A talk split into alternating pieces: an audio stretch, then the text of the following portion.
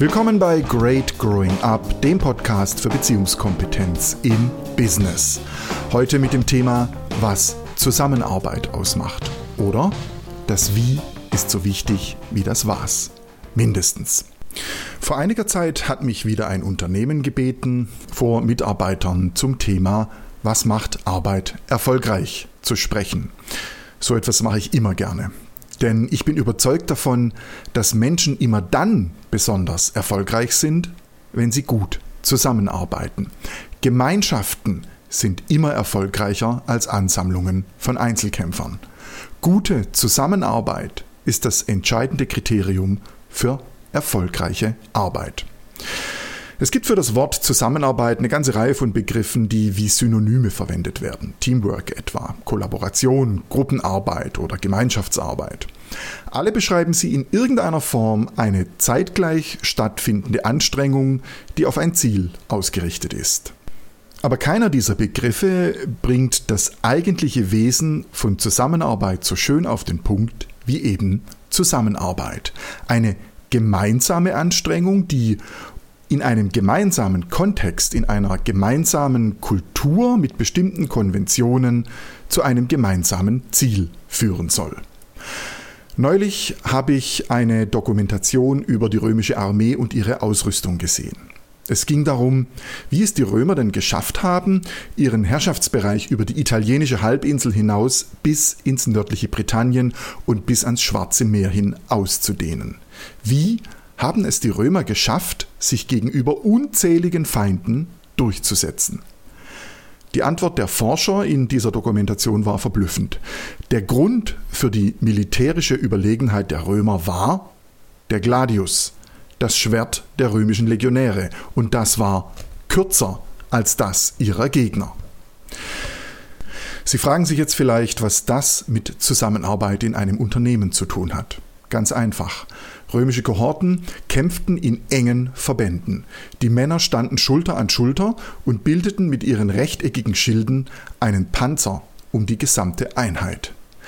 Wenn nun ein Legionär oder mehrere angegriffen wurde und mit der rechten Hand sein langes Schwert ziehen will, schlägt er gezwungenermaßen seinem rechten Nebenmann den Ellbogen ins Gesicht.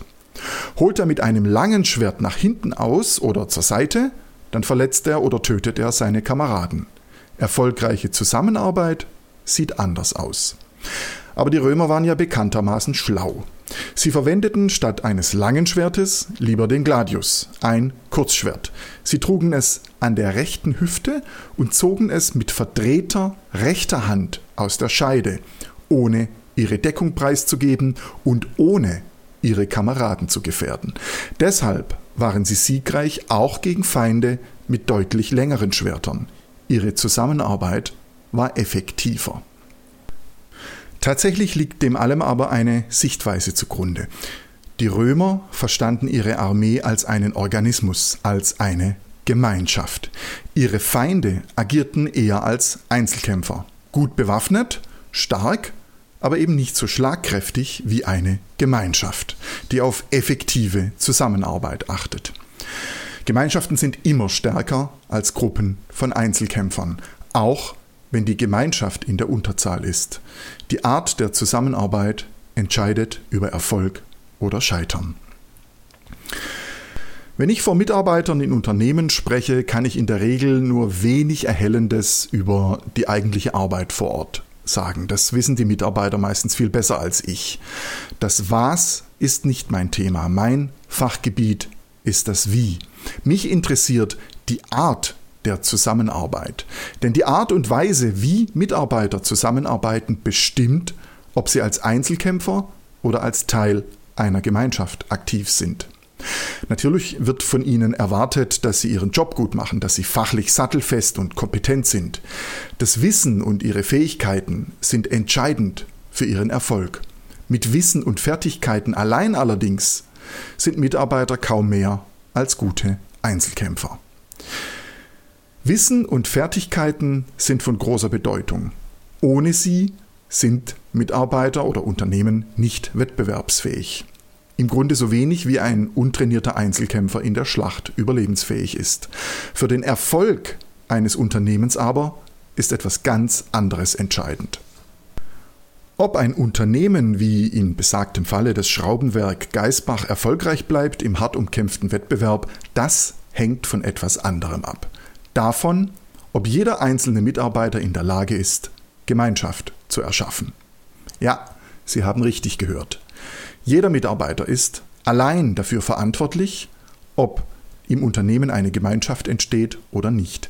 Niemand anders wird das für den Einzelnen tun. Eine Gemeinschaft entsteht dann, wenn jeder Einzelne Verantwortung dafür übernimmt, wie er mit den anderen um sich herum umgeht. Jeder, der das nicht tut, schwächt die Gemeinschaft. So wie ein Legionär, der doch lieber ein langes Schwert führt und damit sich und seine Kameraden gefährdet. Ich kann Sie beruhigen. Von Mitarbeitern wird üblicherweise nicht erwartet, dass sie mit dem Schwert auf Mitbewerber losgehen. Aber von ihnen wird erwartet, dass sie Verantwortung dafür übernehmen, wie sie mit sich, ihren Kollegen, Mitarbeitern und Vorgesetzten umgehen. Eben dafür, wie sie Zusammenarbeit gestalten. Und das ist auch schon meine erste Kernbotschaft. Sie entscheiden darüber, ob in Ihrem Unternehmen eine Gemeinschaft entsteht oder eine Ansammlung von Einzelkämpfern. Jetzt sollten Sie natürlich nur noch eins wissen, wie macht man das? Wie übernimmt man Verantwortung für den eigenen Umgang mit sich und anderen? Dazu braucht es zum Glück nur ganz wenig theoretisches Wissen, dafür aber ein bisschen Mut. Zunächst einmal müssen Sie wissen, dass Ihr Umgang mit anderen Menschen nichts anderes ist als Kommunikation. Und das Seltsame an Kommunikation ist, Sie können nicht nicht kommunizieren. Ob Sie nun reden oder nicht, Sie teilen etwas von sich mit. Möglicherweise auch nur, dass Sie gerade nicht reden wollen. Ob Sie Ihre Kollegen begrüßen oder nicht, Sie teilen etwas von sich mit. Ob Sie mit Ihren Kollegen zum Mittagessen gehen oder nicht, Sie teilen etwas mit. Sie können nicht nicht kommunizieren. Ich kenne Menschen, die glauben, ihr Schweigen habe keine Auswirkung auf andere und sei so eine Art Nichtkommunikation. Vergessen Sie das. Schweigen sagt mehr als tausend Worte. Schweigen lässt alle möglichen Interpretationen zu. Was denken Sie über mich, wenn ich jetzt schweige? Er weiß nicht mehr weiter. Er ist schlecht vorbereitet. Er will Spannung erzeugen, er hat keine Lust mehr zu sprechen, ihm ist egal, was sie über ihn denken, er mag sie nicht. Was auch immer, Schweigen ist Kommunikation, einfach weil es Interpretationen erzeugt. Das Dumme ist nur, dass ich als Schweigender kaum Einfluss darauf habe, was bei ihnen ankommt. Ich kann mich natürlich zurücklehnen und behaupten, ich habe ja nichts gesagt, für ihre Interpretationen kann ich nichts. Das ist genau das Gegenteil von Verantwortung übernehmen. Menschen, die schweigen, kommunizieren nicht weniger als Menschen, die reden, nur eben unklar. Schweigen lässt Raum für unendlich viele Interpretationen. Schweigen stört die Zusammenarbeit. Meine zweite Kernbotschaft lautet deshalb, reden Sie miteinander. Reden ist Gold. Jetzt gibt es zugegebenermaßen auch beim Reden ein großes Problem. Ihre Kommunikation kann immer noch unklar sein. Tatsache ist, Kommunikation ist ein riskantes Geschäft. Die Gefahr, missverstanden zu werden, ist riesig. Deshalb schweigen viele Menschen, obwohl sie durchaus viel zu sagen hätten. Besser wird dadurch allerdings nichts, schon gar nicht die Gemeinschaft. Schweigende Menschen sind in der Regel Menschen, die alles mit sich selbst ausmachen, Einzelkämpfer. Und Einzelkämpfer verhindern Zusammenarbeit. Ein Großteil der Missverständnisse im Berufsalltag hat viel weniger mit dem sachlichen Inhalt unserer Kommunikation zu tun, als mit der Art und Weise, wie wir kommunizieren. Anders formuliert, Reibung entsteht in der Regel nicht durch das Was wir sagen, sondern dadurch, wie wir es sagen. Das Wie entscheidet über unsere Zusammenarbeit. Wir Menschen kommunizieren ständig, egal ob wir den Mund aufmachen oder nicht. In der Theorie gibt es drei Kanäle, auf denen wir uns mitteilen. Verbal, das ist äh, die inhaltliche Botschaft, die ich in Worten ähm, rüberbringe. Paraverbal, das ist im Wesentlichen alles, was meine Botschaft direkt begleitet, also meine Stimme, meine Sprechgeschwindigkeit, meine Sprachmelodie, meine dramaturgischen oder nicht dramaturgischen Pausen, meine Tonhöhe, meine Lautstärke. Und es gibt den nonverbalen Kanal, das ist im Grunde alles andere. Die Art und Weise, wie ich stehe, meine Körpersprache, meine Gesten, meine Mimik, ob ich stehe oder durch den Raum gehe, wie ich sie anschaue, alles, was nichts mit Sprache oder Worten zu tun hat. Unsere inhaltliche Botschaft übermitteln wir also üblicherweise verbal. Wir benutzen Worte, um zu sagen, was wir zu sagen haben. Etwa so. Ich möchte, dass du diese Bestellungen kontrollierst. Weil wir aber alle Menschen sind, kommunizieren wir auch auf anderen Kanälen, etwa so. Ich möchte, dass du diese Bestellungen kontrollierst. Oder so. Ich möchte, dass du diese Bestellungen kontrollierst. Oder so. Ich möchte, dass du diese Bestellungen kontrollierst. Oder so. Ich möchte, dass du diese Bestellungen kontrollierst. Sie können ein und dieselbe Botschaft auf endlos viele unterschiedliche Arten kommunizieren. Und jedes Mal wird bei ihrem Gegenüber etwas völlig anderes ankommen. Es spielt überhaupt keine Rolle, was wir meinen. Die Reaktion unseres Gegenübers ergibt sich unabhängig davon, nämlich aus dem, was bei ihm ankommt. Und das wiederum prägt seine Reaktion und damit unsere Form der Zusammenarbeit. Wir transportieren Botschaften jenseits der inhaltlichen Mitteilung. Diese Botschaften auf den beiden anderen Kanälen vermitteln unseren Gegenüber beispielsweise, ob und wie wichtig uns unsere Botschaft ist. Und sie vermitteln noch mehr, unsere derzeitige Emotionalität, was wir fühlen. Deshalb lautet meine dritte Kernbotschaft an Sie, achten Sie in Ihrer Kommunikation auf Ihr Wie mindestens so sehr wie auf Ihr Was. Und das ist genau der Bereich, in dem Sie ein bisschen mutig sein dürfen, wenn Sie verantwortlich kommunizieren wollen. Vielen Menschen fehlt dieser Mut. Sie versuchen ganz sachlich zu bleiben, verlangen von sich und anderen, ihre Gefühle, ihre Emotionalität besser zu Hause zu lassen. Gefühle sind schließlich Privatsache, sagen sie, und wundern sich dann, warum die Zusammenarbeit nicht funktioniert. Genau an dem Punkt geht Kommunikation oft schief. Denn Menschen sind nicht blöd. Egal wie sich unser Gegenüber anstrengt, seine Gefühle zu unterdrücken, wir nehmen wahr, dass irgendetwas nicht passt. Egal wie sorgsam wir unsere Worte wählen, um klarzustellen, dass wir überhaupt nichts fühlen, unser Gegenüber nimmt wahr, dass irgendetwas nicht passt. Und das, wie erwähnt, auch wenn wir vielsagend schweigen. Wenn Formen übereinander passen, spricht man von Kongruenz. Sie sind dann deckungsgleich. Das gehört zu den wenigen Dingen, die mir aus 13 Jahren Mathematikunterricht im Gedächtnis geblieben sind. Wenn unsere verbale Mitteilung nicht zu unserem stimmlichen und körperlichen Ausdruck passt, ist unsere Kommunikation inkongruent. Was wir sagen und was unser Körper ausdrückt, ist dann nicht deckungsgleich, passt nicht zueinander. An dieser Stelle kommt Albert Merabian ins Spiel. Der in Kalifornien lehrende iranisch-amerikanische Psychologe und Professor hat folgende Regel aufgestellt. Ob unsere Hörer, unsere Zuhörer uns als authentisch wahrnehmen, ob wir ihnen sympathisch erscheinen, ob sie uns vertrauen und auch ob sie tun, was wir wollen, ergibt sich zu 7% aus unserer verbalen, zu 38% aus unserer paraverbalen und zu stolzen 55 Prozent aus unserer nonverbalen Kommunikation. Daraus folgt, wenn wir die Wirkung unserer Kommunikation betrachten, werden Worte überschätzt. Und das sagt Ihnen ein ehemaliger Journalist. Der Erfolg von Zusammenarbeit ergibt sich nicht aus Worten, sondern aus bewusster und verantwortlicher Kommunikation. Wenn wir nicht authentisch kommunizieren, hat das Folgen. Unser Zuhörer nimmt diese Inkongruenz wahr. Fachleute sprechen dann von kognitiver Dissonanz. Zwei unterschiedliche Wahrnehmungen sorgen für Disharmonie. Die Worte passen nicht zur restlichen Kommunikation. Unsere Kommunikation klingt dann schief und wir wirken nicht authentisch. Der Grund dafür ist simpel.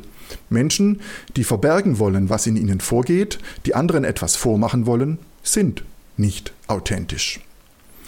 Es gibt Menschen, die mir genau das nicht glauben wollen. Sie sagen, Menschen ohne Angst seien authentisch. Ich halte das für Unsinn. Für mich sind Menschen, die Angst haben und dazu stehen, authentisch und mutig. Sie müssen niemandem etwas vormachen. Dafür, davor habe ich Respekt und diesen Menschen schenke ich leicht mein Vertrauen. An dieser Stelle denke ich gerne an Eddie Rickenbacker.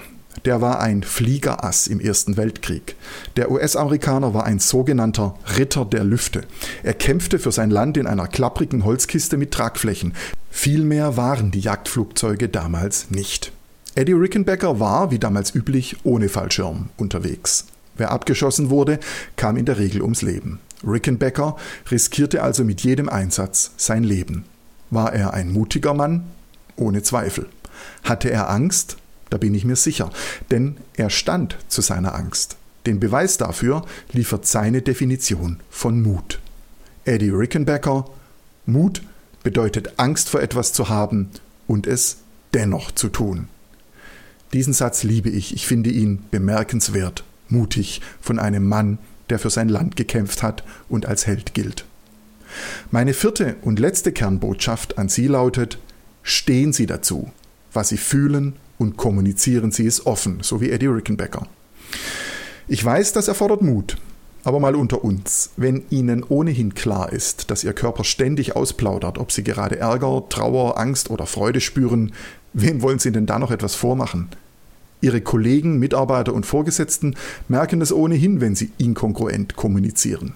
Vielleicht nicht bewusst, aber Sie bemerken es. Und glauben Sie mir, das ist kein Vorteil für Sie und auch keiner für die Zusammenarbeit im Unternehmen.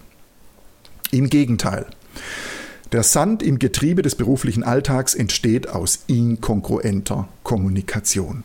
Ich bin überzeugt, dass der volkswirtschaftliche Schaden dadurch in die Milliarden geht. Allein die rasant steigende Zahl psychischer Krankheitsfälle in den vergangenen Jahren sollte uns alarmieren. Direkte Folge von inkongruenter Kommunikation und mangelnder Verantwortlichkeit dafür, Gemeinschaft zu bilden. Einzelkämpfer tun sich gegenseitig nicht gut. Sie verhindern erfolgreiche Zusammenarbeit. Der Ton macht die Musik, sagt der Volksmund. Wir leiten daraus oft den falschen Schluss ab. Sei immer höflich und immer sachlich. Das führt dazu, dass Menschen sich und ihre Kommunikation verbiegen.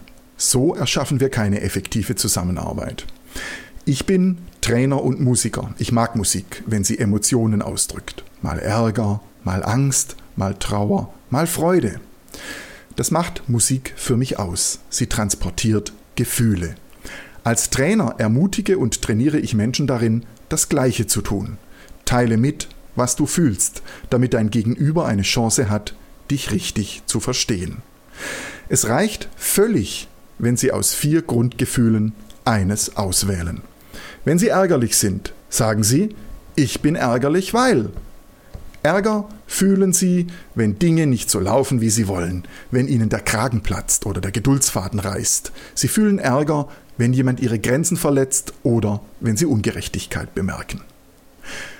Wenn Sie traurig sind, sagen Sie, ich bin traurig, weil Trauer fühlen Sie, wenn sie sich von jemandem verabschieden, der ihnen nahesteht. Sie sind traurig, wenn sie von jemandem verletzt werden oder wenn sie Mitgefühl für einen anderen Menschen empfinden oder einfach nur, wenn sie von etwas berührt sind.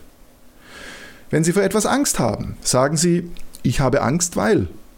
Angst fühlen Sie, wenn Sie vor einer Herausforderung stehen, wenn Sie Mut brauchen, wie Eddie Rickenbacker. Sie spüren Angst, wenn etwas unsicher ist, wenn Sie nervös sind oder aufgeregt oder eben panisch. All das sind Formen von Angst. Und wenn Sie etwas freut, machen Sie es genauso. Ich freue mich, weil Sie freuen sich, wenn Sie Glück haben, wenn Ihnen etwas gelingt. Freude empfinden Sie, wenn Sie bemerken, dass es das Leben gut mit Ihnen meint. Und Sie freuen sich, wenn andere sich freuen. Eines dieser Gefühle ist immer da, glauben Sie mir. Ich freue mich darüber, dass Sie mir so aufmerksam zugehört haben. Und ich freue mich, wenn Sie künftig authentisch kommunizieren. Dann fühle ich keine Angst um das Unternehmen oder die Organisation, in der Sie arbeiten. Ich weiß ja, dass ähm, Beispielsweise Alois Wimmer, der äh, Geschäftsführer vom Schraubenwerk Geisbach, bei dem ich neulich sprechen durfte, die Abkürzung SWG gerne so vervollständigt. Schraubengemeinschaft Geisbach. Achten Sie auf Ihr Wie und übernehmen Sie Verantwortung dafür, dass in Ihrem Unternehmen eine schlagkräftige Gemeinschaft entsteht. Sie tun das, wenn Sie wissen, dass Ihr Wie genauso wichtig ist wie das Was. Unternehmen wollen wachsen, Menschen auch. Das war's für diese Episode. Ein Transkript gibt's wie immer auf meiner Website www.greatgrowingup.com. Schauen Sie mal vorbei. Vielen Dank fürs Zuhören und machen Sie es gut. Ihr Matthias Stoller.